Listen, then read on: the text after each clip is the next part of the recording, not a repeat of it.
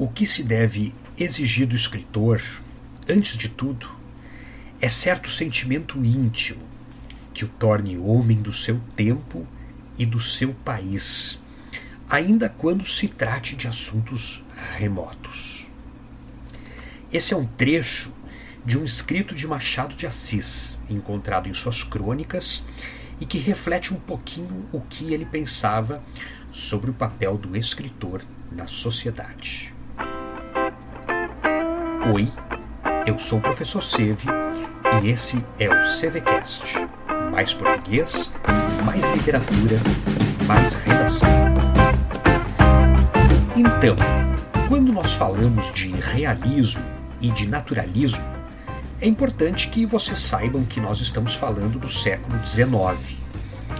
Se o movimento romântico pode ser localizado principalmente na primeira metade deste século, o movimento realista e o movimento naturalista, que são tão semelhantes que por vezes nós temos até a junção real-naturalismo, pois bem, o movimento realista pertence à segunda metade do chamado século científico.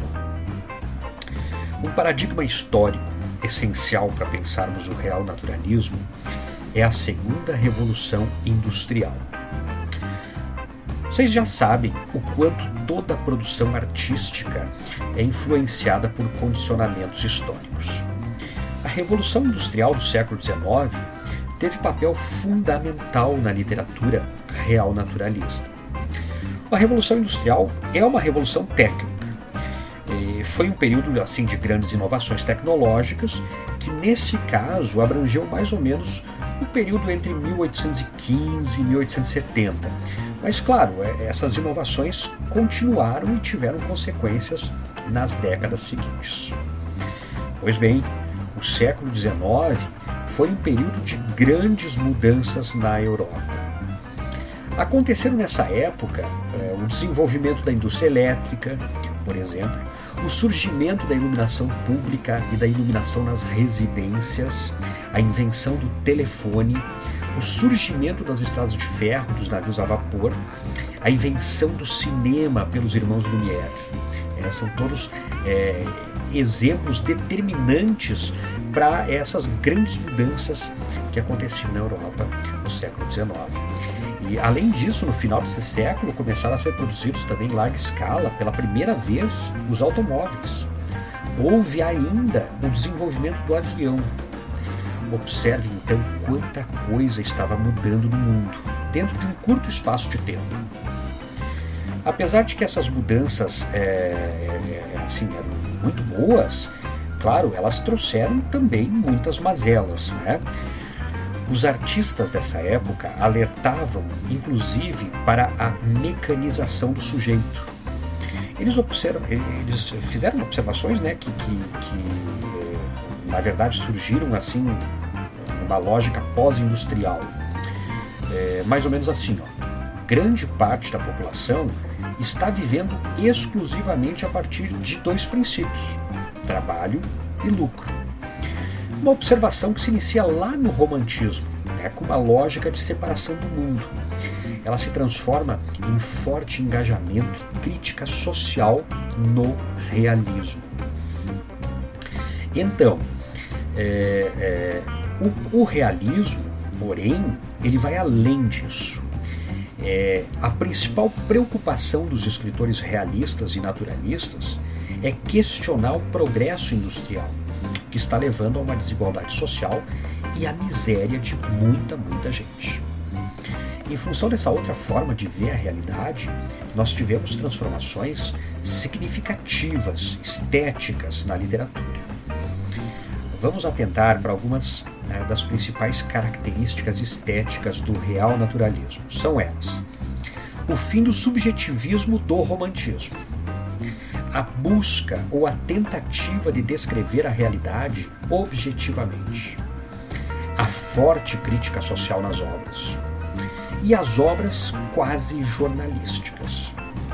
Como obra fundadora, nesse contexto histórico do real naturalismo, nós temos em 1857 é, de Gustave Flaubert a obra Madame Bovary. É importante destacar que pensadores de diversas áreas que estavam produzindo nessa segunda metade do século XIX influenciaram demais os realistas e naturalistas. E é importante que a gente cite é, é, esses pensadores, alguns deles. Charles Darwin, óbvio, que publicou a teoria da evolução, escreveu em 1859 a obra Sobre a Origem das Espécies.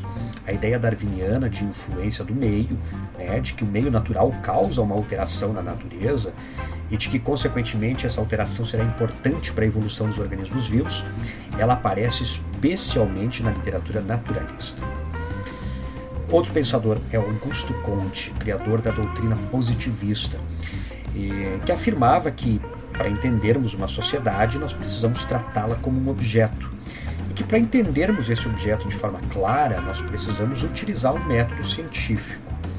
Essa lógica de observação científica da realidade é basicamente a lógica sobre a qual foram escritas diversas obras do real naturalismo.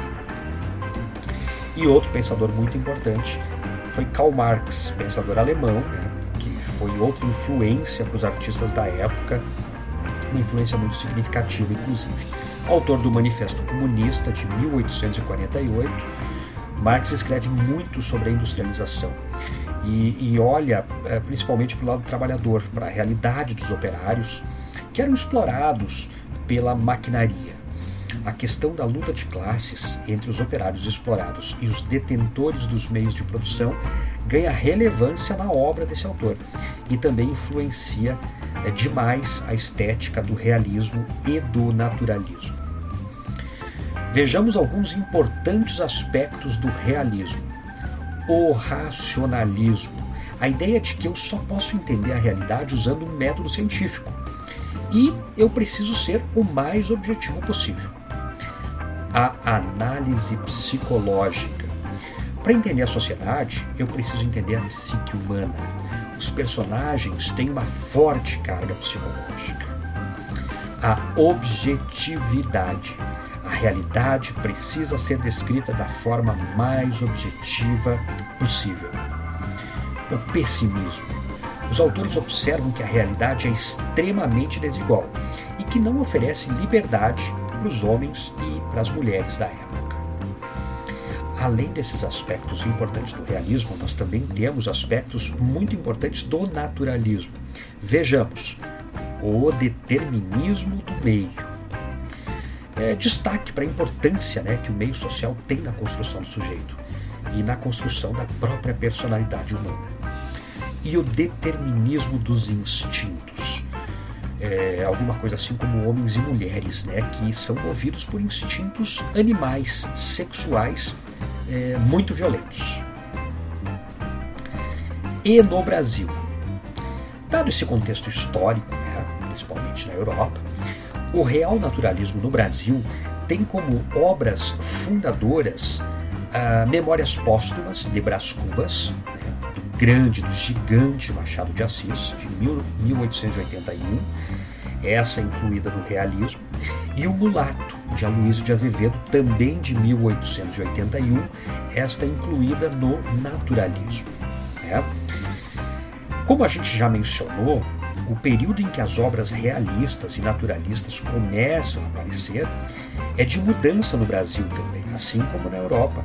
As coisas estavam mudando lá e estavam mudando também aqui no Brasil.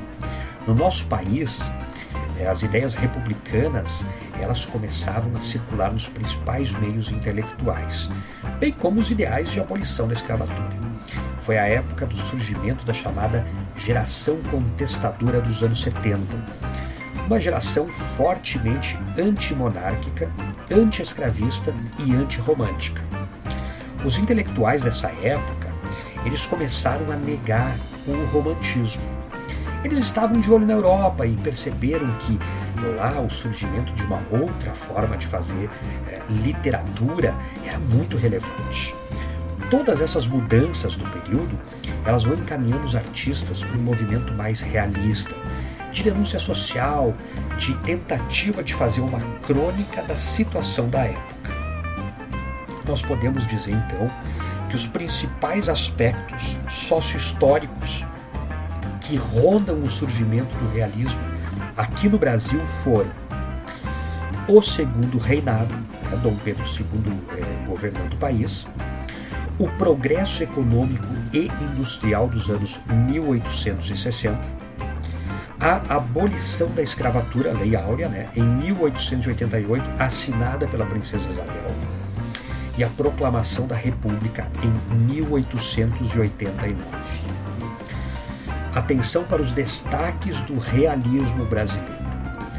O Ateneu, de 1888, o autor foi Raul Pompeia o grande Machado de Assis com Memórias Póstumas de Brás Cubas, em 1881.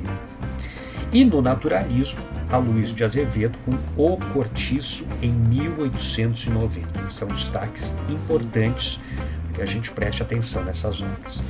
Obviamente, nós não podemos deixar de falar sobre o maior de todos, sobre o Pelé da literatura sobre ele que está uma estante acima de todos os outros. Né? Machado de Assis, claro, considerado o maior escritor da nossa literatura é, e o escritor realista assim de maior importância. Ele conhecido como uh, o mestre na periferia do capitalismo ou até por bruxo do Cosme Velho, né, um apelido que faz referência ao bairro da zona sul do Rio, é, onde Machado morou. Machado foi um observador atento da sociedade brasileira do fim do século XIX. É, todas as suas obras foram como que uma lupa dos acontecimentos da época, o que coloca, né, na lógica de observação analítica da sociedade, é, isso coloca a obra machadiana dentro do movimento realista, se a gente quiser ser bem pragmático. A hipocrisia da sociedade brasileira da época ela fica muito clara nas obras do Machado de Assis.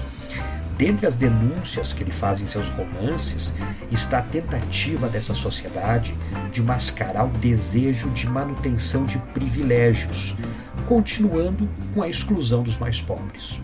Portanto, uma forte crítica à burguesia carioca, interessada em ascender economicamente sem se importar com nenhuma consequência. Para Machado, essa realidade de seres humanos se depredando por dinheiro e status teria relação com o sistema capitalista. Por isso o autor é chamado de mestre na periferia do capitalismo. Apesar dessa vertente crítica, as primeiras obras do Machado, elas não foram assim tão críticas. A primeira fase dele, inclusive, é considerada romântica, né? está pelo menos atrelada às características do romantismo. Existe até um certo conformismo em relação à sociedade brasileira. Por isso que a obra machadiana ela é dividida mais ou menos assim, em obras da primeira fase. São consideradas obras românticas. A Ressurreição, de 1872, A Mão e a Luva, de 1874, Helena, de 1876, e Yaya Garcia, de 1878. E as obras da segunda fase, né? obras que se encaixam então na fase realista. Memórias Póstumas de Brás Cubas, 1881, Quincas Borba, de 1891, Dom Casmurro, de 1899, Esaú e Jacó, de 1904, e Memorial de Aires, de 1908.